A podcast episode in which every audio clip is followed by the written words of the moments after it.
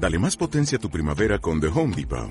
Obtén una potencia similar a la de la gasolina para podar, recortar y soplar con el sistema OnePlus de 18 voltios de Ryobi desde solo 89 dólares. Potencia para podar un tercio de un acre con una carga. Potencia para recortar el césped que dura hasta dos horas. Y fuerza de soplado de 110 millas por hora. Todo con una batería intercambiable. Llévate el sistema inalámbrico OnePlus de 18 voltios de Ryobi. Solo en The Home Depot. Haces más. Logras más.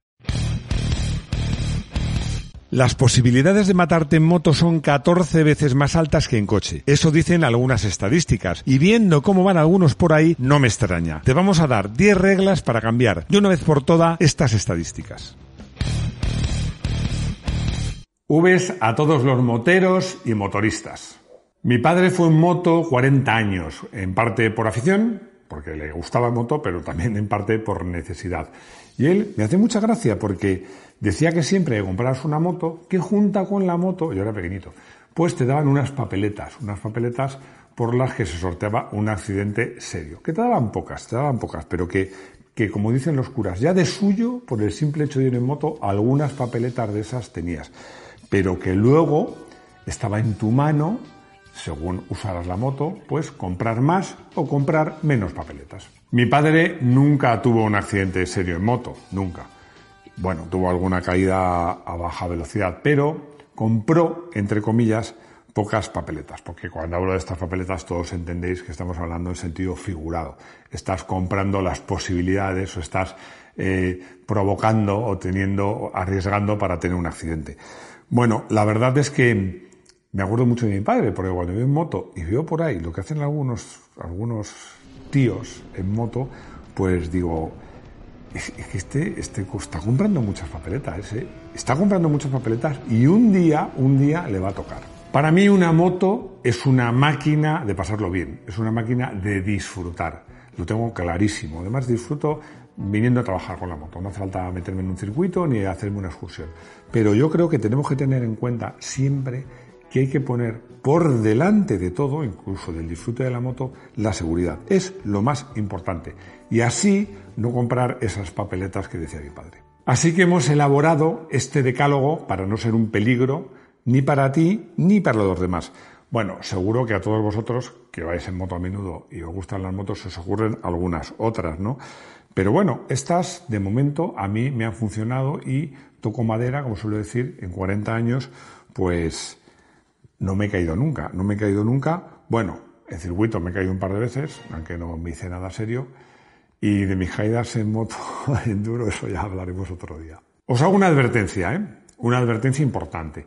Este es un vídeo que hacemos, es una conversación sincera entre aficionados a la moto. No es una conversación así paternalista que os diga, chicos, no seáis malos y respetad las normas. Bueno, es que eso supongo que lo hacéis y es vuestra responsabilidad. Pero yo quiero ir un poquito más allá.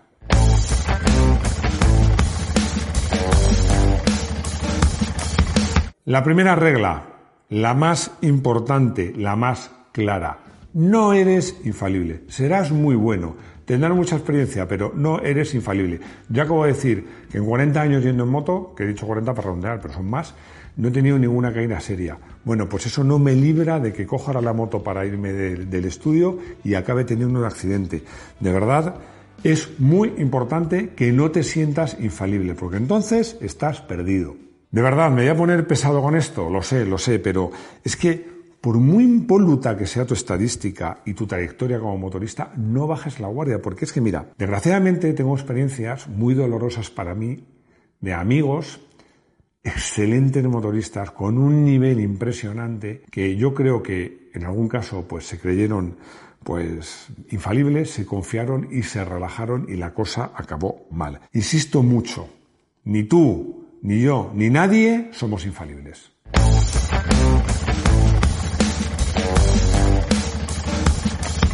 Que la carretera no es un circuito parece algo tan evidente que dices, bueno, esto no habría ni que decirlo.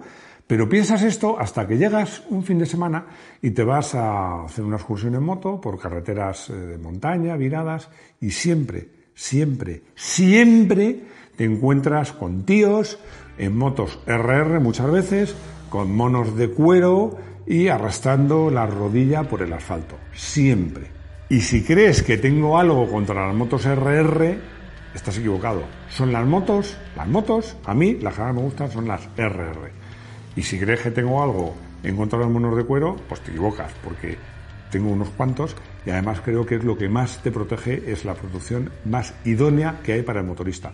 Y si piensas que tengo algo en contra de ir a toda leche y con la rodilla por el suelo, pues te equivocas. Pero claro, todo eso, ¿dónde? ¿Dónde? En circuito, no en carretera. Las actuales motos deportivas tienen unas prestaciones que son estratosféricas. Son motos, iba a decir, que se acercan a los 200 caballos, ¿no? Se acercan y lo superan. Bueno, y es que estas motos por carretera es una locura, porque como estaba hablando ahora Rodrigo, es que carretera tienes camiones, tienes otros coches, tienes farolas, tienes guardarrailes, vamos, tienes todas las, todas las papeletas, todas las papeletas para hacerte daño. Yo creo que esto está meridianamente claro.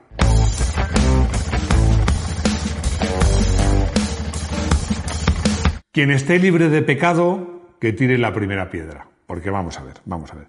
Todos alguna vez hemos rodado pues entre coches, alguna vez o muchas veces, pero claro, bueno, esta es una, es, es una de las ventajas de las motos, pero es que no es lo mismo coger en ciudad a muy baja velocidad o incluso parado y serpentear este coche y adelantarte, incluso en muchas ciudades hay previsto una línea para las motos y después para los coches, que eso está bien, y otra es ir serpenteando entre coches en una autovía o una autopista a 120, a, a 100, a 110, pero vamos a ver, es que si os contara lo que yo veo, lo que yo veo cuando vengo a la oficina o al estudio, en la M30 de Madrid, algunos en moto, es que yo, eh, insisto, vuelvo a acordar de mi padre, la de papeletas que se venden en la M30 y en circunvalaciones así, algunos motoristas que van serpenteando entre coches a toda pastilla.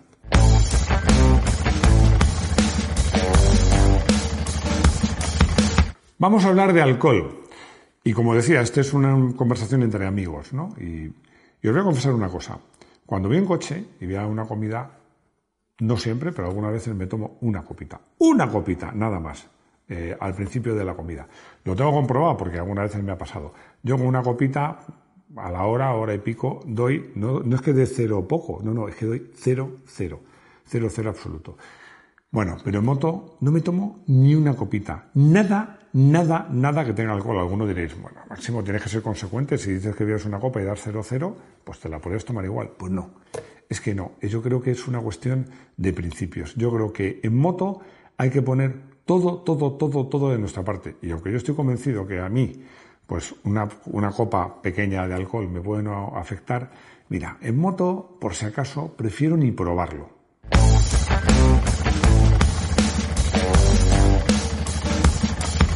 Lo que ahorras en neumáticos te lo estás gastando en comprar esas famosas papeletas que decía mi padre. Vamos a ver. Pongo exactamente el mismo ejemplo porque a mí me pasa y lo hago siempre.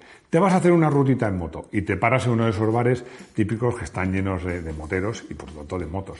Y según vas al bar a tomarte algo, pues vas pasando entre las motos, es que todas las motos son bonitas. Un armario también, pero todas son bonitas y las vas viendo. Y yo, a lo mejor pensaréis, de formación profesional, pues a lo mejor me fijo no en lo bonitas o lo feas, sino cómo están y en cómo están los neumáticos. Os aseguro, os aseguro que una de cada diez, y me estoy quedando corto, una de cada diez tienen los neumáticos para tirar. Vamos a ver, de verdad, no ahorres, no ahorres el neumático. Y digo eso viendo el estado. Si un día me llevo un manómetro y miro las presiones, no lo quiero ni pensar.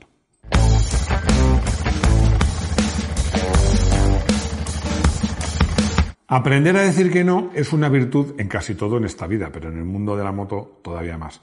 Vamos a ponernos, vamos a ponernos en situación. Imagínate, has planificado una ruta o un viaje en moto, pero has dormido mal o la noche fue, fue dura, fue dura, tomaste unas cuantas copas o no, simplemente es que jugaste un torneo de tenis y a pesar de haber dormido estás, estás agotado o simplemente chispea o amenaza lluvia. Te asomas y, huele, huele a humedad, ¿no? O simplemente por, no sabes por qué, pero que, ese día, que como que no te lo pide el cuerpo, pues, pues, pues aprende a decir que no, aprende a decir que no. Deja la moto en casa. Hay otras muchas maneras de pasarlo bien y muchas habrá, si te cuidas y no tienes accidentes, muchas oportunidades para disfrutar de tu moto. Aprende a decir que no.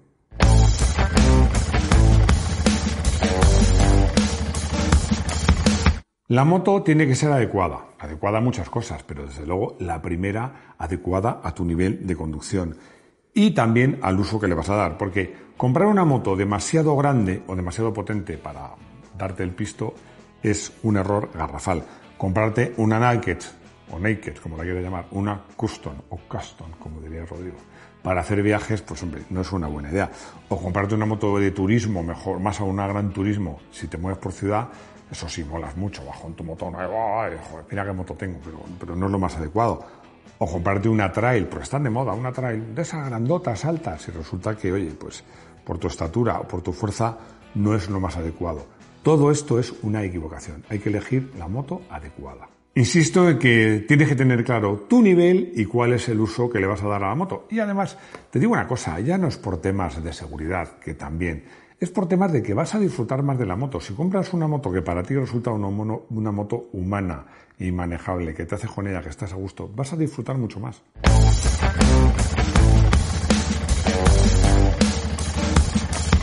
Me lo dijo en una ocasión mi querido César Aui, que le sigo echando mucho de menos. Me dijo, conduciendo nunca eres suficientemente bueno, siempre puedes mejorar. Pues eso es lo que hay que hacer si vamos en moto. Si lo que hacemos en moto es debemos aspirar, debemos aspirar a ser mejores cada día, a mejorar de forma continua, a, esmerarnos, a esforzarnos. No decir, ya somos suficientemente buenos. Nunca eres suficientemente bueno. Rodar en circuito para mejorar nuestro nivel de conducción no es una buena idea. No, no es una buena idea. Es una idea buenísima. Buenísima. Pero te digo lo mismo que pasa con las motos. O sea, si no tienes experiencia o tienes una moto modesta, no te vayas a un curso de conducción deportiva de primeras, porque es que lo vas a pasar mal. Tienes que elegir un curso adecuado a tu, a tu experiencia, a tu habilidad y a tu moto. Y te aseguro una cosa, vas a mejorar mucho, mucho la conducción y además en un entorno muy, muy, muy seguro. Y otra cosa, que esto no se aprende en circuitos, eh, ojo, ojo que conducir acompañado, conducir a dúo, cambia mucho la conducción. En este caso, que dos, la prudencia tiene que ser también el doble. Bueno, y aquí tengo a Rodrigo que me recuerda que hicimos un vídeo precisamente dedicado a conducir e ir en moto acompañado, que os aconsejo que le echéis un ojo.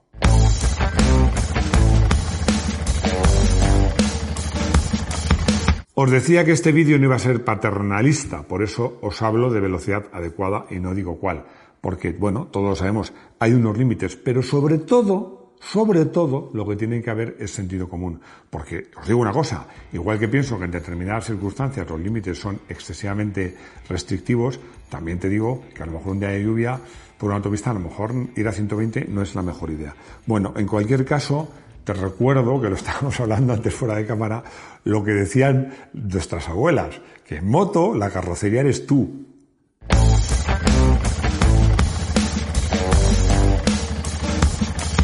Las líneas continuas son para todos. Y, a ver, lo sé, las motos son muy estrechitas, comparado con un coche muy estrechitas. También lo sé, por lo menos en España, no sé en otros sitios. Se abusa de las líneas continuas. Hay carreteras que el tío, el ingeniero debe decir, aquí estoy 20 kilómetros de línea continua y así me curo en salud. Bueno, también os digo que, que perder detrás de un coche que va a 40 por hora una ruta fantástica, 10 kilómetros de carretera con unas curvas preciosas, es verdaderamente una faena, por no decir una p Pero, pero las líneas continuas son para todos y hay que respetarlas. Y os digo una cosa, esto, desde luego, estad seguro que yo lo sigo al pie de la letra.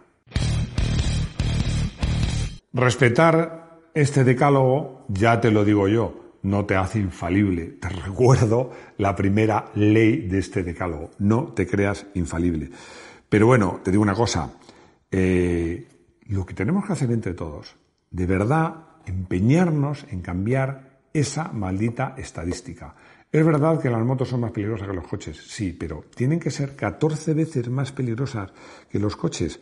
Yo creo que tenemos que conseguir entre todos que ir en moto sea no más seguro, sino mucho más seguro. La anécdota del día se podría titular 5 de 5, porque esta era la estadística de un amigo, bueno, más que un amigo, era un compañero de trabajo que, bueno, sus entradas al circuito tenía esta estadística. De cinco veces que había entrado, se había caído cinco veces. Y le llamamos el valleta. No hace falta explicarlo, que claro, es que estaba siempre por los suelos. Porque estoy hablando de las caídas en circuito. Pero es que por la calle le pasaba exactamente lo mismo. Nunca se había hecho nada serio, pero le recomendamos entrar en circuito y en este caso, en este caso casi fue pues eh, peor el remedio que la enfermedad, porque cuando iba detrás del monitor y hacía lo que le, decía el monitor, pues no iba mal, además el tío iba bastante rápido.